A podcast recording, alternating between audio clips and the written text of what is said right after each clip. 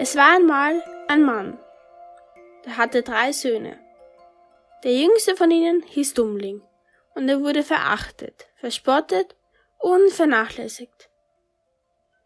Eines Tages geschah es, dass der älteste Sohn in den Wald gehen wollte, um Holz zu hauen.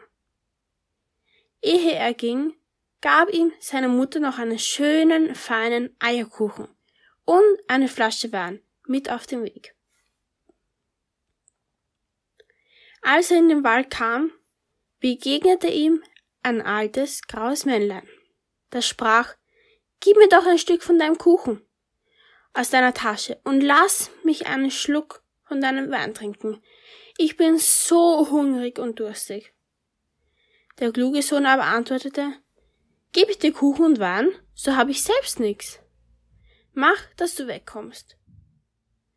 Ließ das Männlein stehen und ging fort. Als er anfing, einen Baum zu beschlagen, dauerte es nicht lange, so hieb er fehl.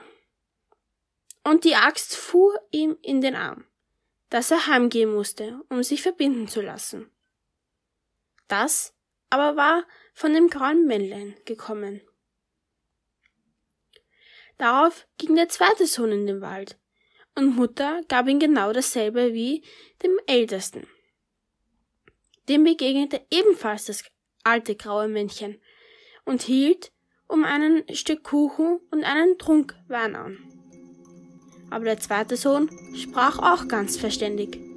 Was ich dir gebe, das geht mir selbst ab. Also mach dich auf den Weg. Er ließ das Männchen stehen und ging. Die Strafe blieb nicht aus. Als er ihn ein paar Hieb am Baum getan hatte, hieb er sich ins Bein, so dass er nach Hause getragen werden musste. Da sagte der Dummling, Vater, lass mich einmal hinausgehen, um Holz zu schlagen. Der Vater antwortete, Deine Brüder haben sich Schaden dabei getan. Lass es lieber, denn du verstehst nichts davon. Der Dummling aber bat so lange, bis er endlich sagte, Geh nur hin. Durch Schaden wirst du klug werden. Die Mutter gab ihm einen Kuchen, der war mit Wasser in der Asche gebacken, und dazu eine Flasche saures Bier. Als er in den Wald kam, begegnete ihm gleichfalls das alte graue Männchen, grüßte ihn und sprach Gib mir ein Stück von deinem Kuchen und einen Trunk aus deiner Flasche. Da antwortete der Dummling ich habe nur Aschenkuchen und saures Bier. Wenn dir das reicht, so wollen wir uns setzen und essen. Da setzten sie sich, und als der Dummling seinen Aschenkuchen herausholte, so war es ein feiner Eierkuchen, und das saure Bier war ein guter Wein. Nun aßen und tranken sie, und danach sprach das Männlein, weil du ein gutes Herz hast und gerne dein Essen und Trinken teilst, so will ich dir ein Glück bescheren. Dort steht ein alter Baum, den hau ab, dann wirst du unter den Wurzeln etwas finden. Darauf nahm das Männlein Abschied. Der Dummling, der Dummling ging hin und hieb den Baum um. Und wie er fiel, saß in den Wurzeln eine Gans die hatte goldene Federn. Er hob sie heraus, nahm sie mit sich und ging in ein Wirtshaus, wo er übernachten wollte. Der Wirt hatte drei Töchter, die sahen die goldene Gans und wollten gerne einer ihrer Federn. Die älteste dachte, es wird sich schon eine Gelegenheit finden, wo ich mir eine Feder ausziehen kann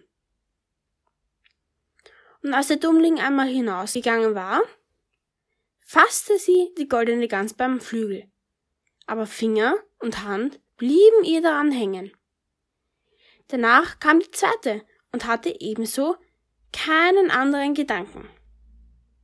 Kaum aber hatte sie ihre Schwester angerührt, so blieb auch sie festhängen. Endlich kam auch die dritte, in gleicher Absicht. Da schrien die anderen, bleib weg, um Himmels willen, bleib weg.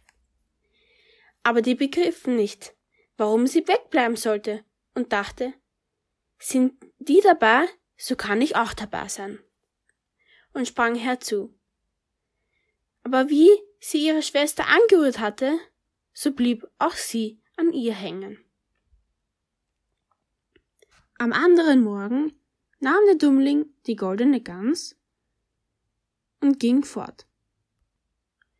Sie mussten immer hinter ihm herlaufen, links, rechts, wie der Dummling auch ging. Mitten auf dem Felde begegnete ihnen der Pfarrer. Als er den Aufzug sah, sprach er, Schämt euch, ihr garstigen Mädchen! Was lauft ihr dem jungen Burschen durchs Feld nach? Damit fasste er die Jüngste an der Hand und wollte sie zurückziehen. Doch wie er sie anrührte, blieb er ebenfalls hängen und musste selber hinterherlaufen. Nicht lange, so kam der Küster daher und sah dem Pfarrer, der drei Mädchen auf dem Fuß folgte. Da wunderte er sich und rief, Herr Pfarrer, wo hinaus so geschwind? Vergesst nicht, dass wir heute noch eine Taufe haben. Rief auf ihn zu und fasste ihm am Ärmel. Blieb aber auch hängen. Wie die fünf so hintereinander hertraben, kamen zwei Bauern mit ihren Hacken vom Feld. Da rief der Pfarrer sie an und bat, sie möchten ihn und den Küster losmachen. Kaum aber hatten sie den Küster angerührt, so blieben auch sie hängen. Nun waren sie sieben, die dem Dummling mit der goldenen Gans nachliefen. Bald kamen sie in eine Stadt. In dieser Stadt herrschte ein König. Der hatte eine Tochter, die so ernsthaft war, dass niemand sie zum Lachen bringen konnte. Aus diesem Grunde hatte er ein Gesetz erlassen, dass der sie zum Lachen bringen könne, sie heiraten sollte. Der Dummling, als er das hörte, ging mit seiner goldenen Gans und ihren Anhängern vor die Königstochter. Als diese die sieben Menschen immer hintereinander herlaufen sah, fing sie so laut zu lachen an und wollte gar nicht wieder aufhören. Da verlangte sie der Dummling zur Braut. Doch dem König gefiel der Schwiegersohn nicht, und er machte Einwendungen. Er sagte, der Dummling müsste ihm erst einen Mann bringen, der einen Keller voll Wein austrinken könnte.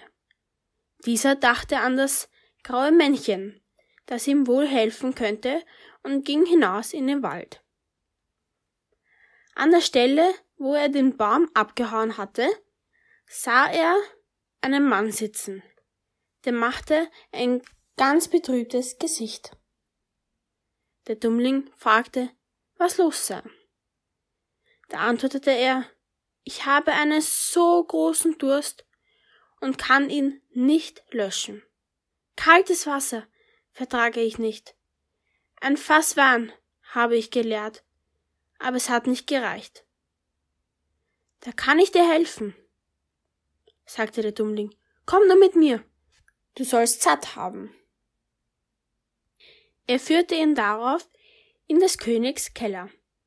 Und der Mann machte sich über die Fässer, trank, dass ihm die Hüften wehtaten, und ehe ein Tag herum war, hatte er den ganzen Keller ausgetrunken. Der Dummling verlangte abermals seine Braut.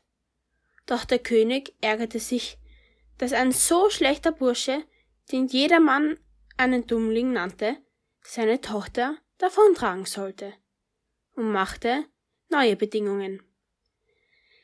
Diesmal musste er erst einen Mann herbeischaffen, der einen Berg Brot aufessen könnte. Der Dummling besann sich nicht lange, sondern ging gleich hinaus in den Wald.